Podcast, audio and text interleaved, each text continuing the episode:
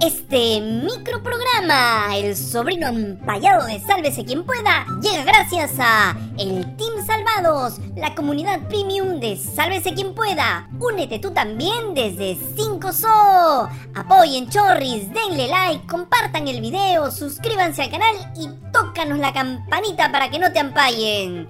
¡Sálvate!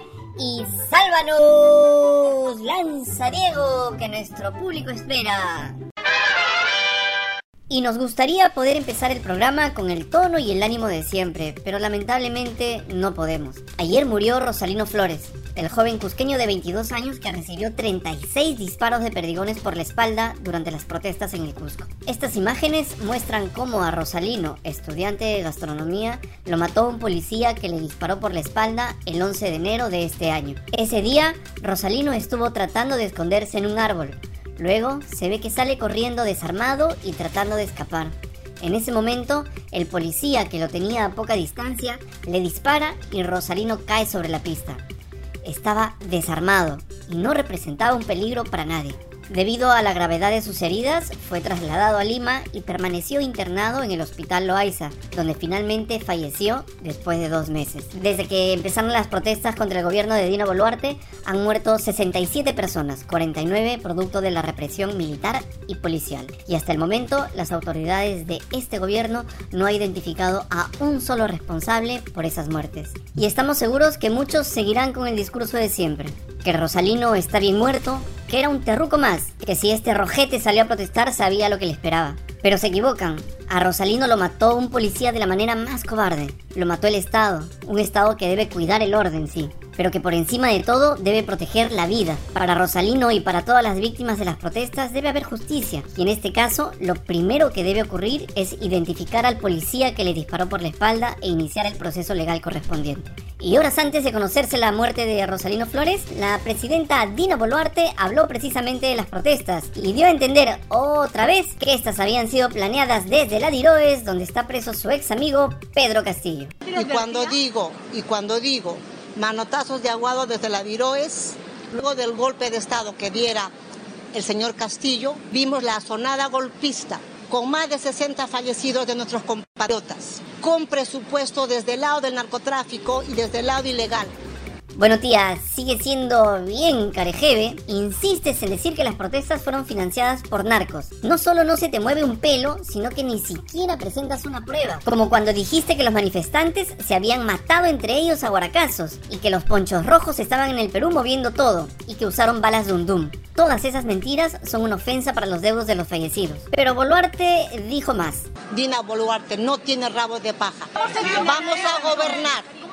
Voy a gobernar con nuestros ministros, con las manos limpias. Mira tía, que hables en tercera persona como Raymond Manco, venga y pase. Pero eso sí, tú no tienes las manos limpias. Tú y algunos de tus ministros tienen las manos manchadas por los asesinatos cometidos contra peruanos. Y como te has dado cuenta, la comunidad internacional está enterada de toditito lo que ha ocurrido en el Perú. Tarde o temprano, la justicia nacional o internacional tendrá que iniciar los procesos legales que correspondan. ¿Y dónde estuvo la presidenta cumpliendo actividades? Pues ella lanzó la Semana Santa de Ayacucho y lo hizo desde esa región. No, ¿cómo se te ocurre, pues mascota, que Dini va a viajar a Huamanga? Ella no puede salir de Lima y por eso promociona las fiestas de Ayacucho desde el Ministerio de Cultura en San Borja. ¿Cómo crees que los ayacuchanos habrían recibido a la presidenta? Alimente el morbo. No, perdón, perdón, no, digo, sé respetuoso y déjanos tus comentarios. Perdón, me desvié como tu vecino que colecciona revistas de los años 70. La presidenta respondió a las acusaciones de Marisa Sánchez, la profesora que manejó su agenda en campaña y quien confirmó los supuestos aportes de Henry Shimabukuro cuando fue candidata. ¿Y adivina a quién le echó la culpa? Sí, otra vez al inquilino de la Diroes.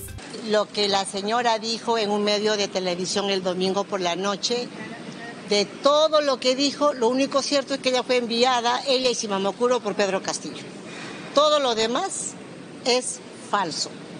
Todas las personas que han estado a mi entorno, excepto estas personas, no han recibido, no hemos recibido un solo sol de absolutamente nadie. Ah, los mandó Castillo para controlarte.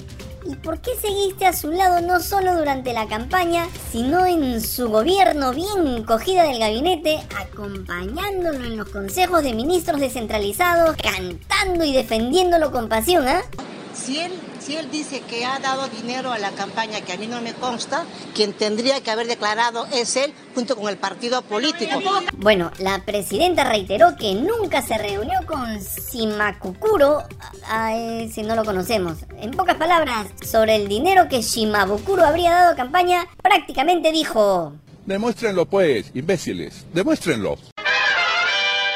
Y por si no lo sabías, queridos seguidor chismosín de SQP, nuestros padres de la patria están disfrutando de su rica semana de representación. Oye Diego, ¿estás seguro que es semana de representación? Basta con mirar las últimas encuestas para darnos cuenta que estos no representan a nadie. Perdón, seguimos.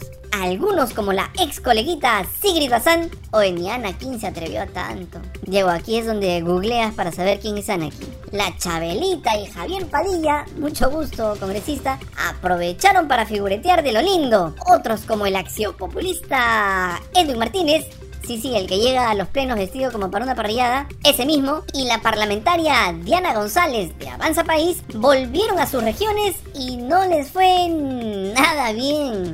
Martínez se agarró a golpes con un hombre que le arrojó un huevo y lo golpeó cuando salía del Consejo Regional de Arequipa tras haber participado de una mesa de trabajo con especialistas de salud y transporte. En el video que fue difundido por las redes sociales se puede ver al chongresista corriendo de lo más normal para llegar a su caña, cuando de pronto fue interceptado por un tipo que hizo lo que ya te contamos hace un ratito. Edwin Martínez dijo, Tawi y respondió con puñetes y pateó al sujeto aun cuando este ya estaba en el suelo. Eso sí, la policía le dio una manito. Y tenemos información de último minuto. Nos informan que tenemos imágenes exclusivas de una cámara de seguridad que captó desde otro ángulo la pelea.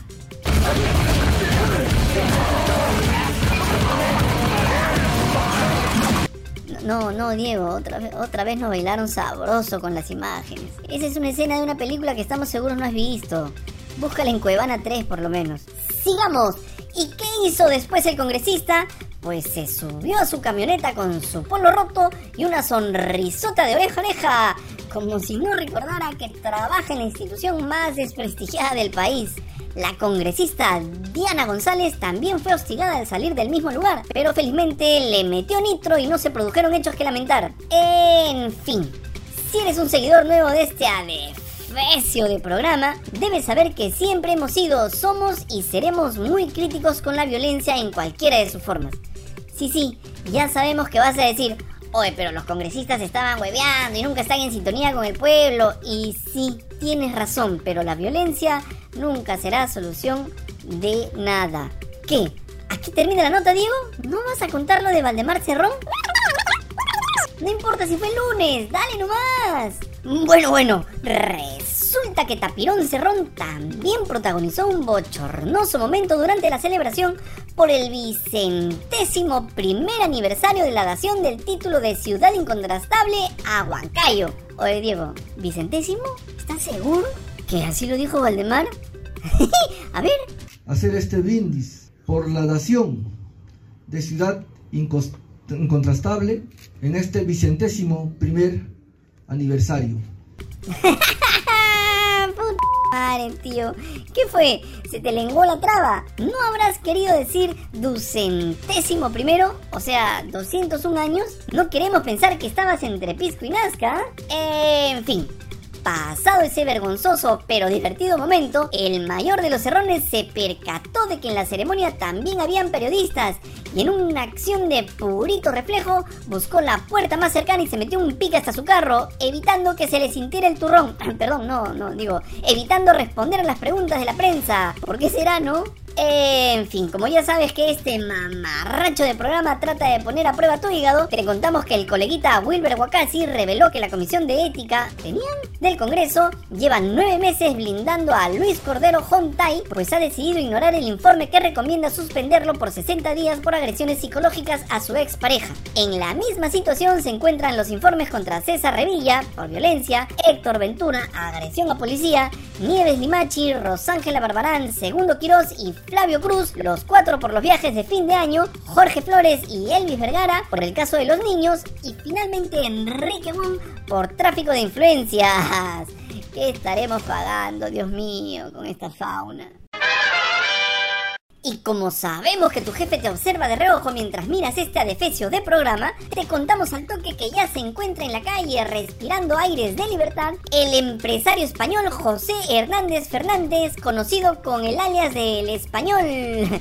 Cuidado, se mueran de un ataque de creatividad, muchachos. Bueno, resulta que luego de tirarle barro con ventilador al ex comandante general de la policía, Raúl Alfaro, por cierto, ¿alguien ha visto a mi tío? El español fue puesto en libertad tras cumplirse los 10 días de detención que se dictó en su contra. Ah, su, ¿qué tal ajustada le metieron a mi causa? ¿Qué más habrá dicho? ¿A quién más le habrá tirado dedo? Bueno, igual la fiscalía ha pedido para él impedimento de salida del país. Atrapen lo que se agarra. ¿Y te acuerdas del roche de la viceministra del Ministerio del Ambiente que favoreció a una ONG de su familia? ¿Qué te vas a acordar si no ves noticias y a nosotros se nos olvidó pasarte la información? Bueno, resulta que Karina Pinasco tuvo que renunciar al Viceministerio de Desarrollo Estratégico de Recursos Naturales tras la denuncia de punto final que informó que al día siguiente de ser nombrada en el cargo, firmó un documento que favorecía a una ONG de su familia fundada por ella misma qué rápida eres, tía, disimula un poco. Tras renunciar, Pinasco le dijo a RPP que ella no había cometido ningún acto irregular, aunque reconoció que pudo haber cometido un error por su inexperiencia. ¡Bravo, tía! Así se aprende. Cagándola, sobre todo si están en juego los intereses de todos los peruanos. ¡Listo! ¡Nos vamos! Si te gustó este esperpento de noticiero, dale like, comparte el video con tus amigas y amigos ampallados, tócanos la campanita sin dejar de mirar a todos lados y sobre todo, sigue yapeando y plineando. Diego se quiere comprar un disfraz para despistar urracos. Ya, llévate esta basura por mi madre.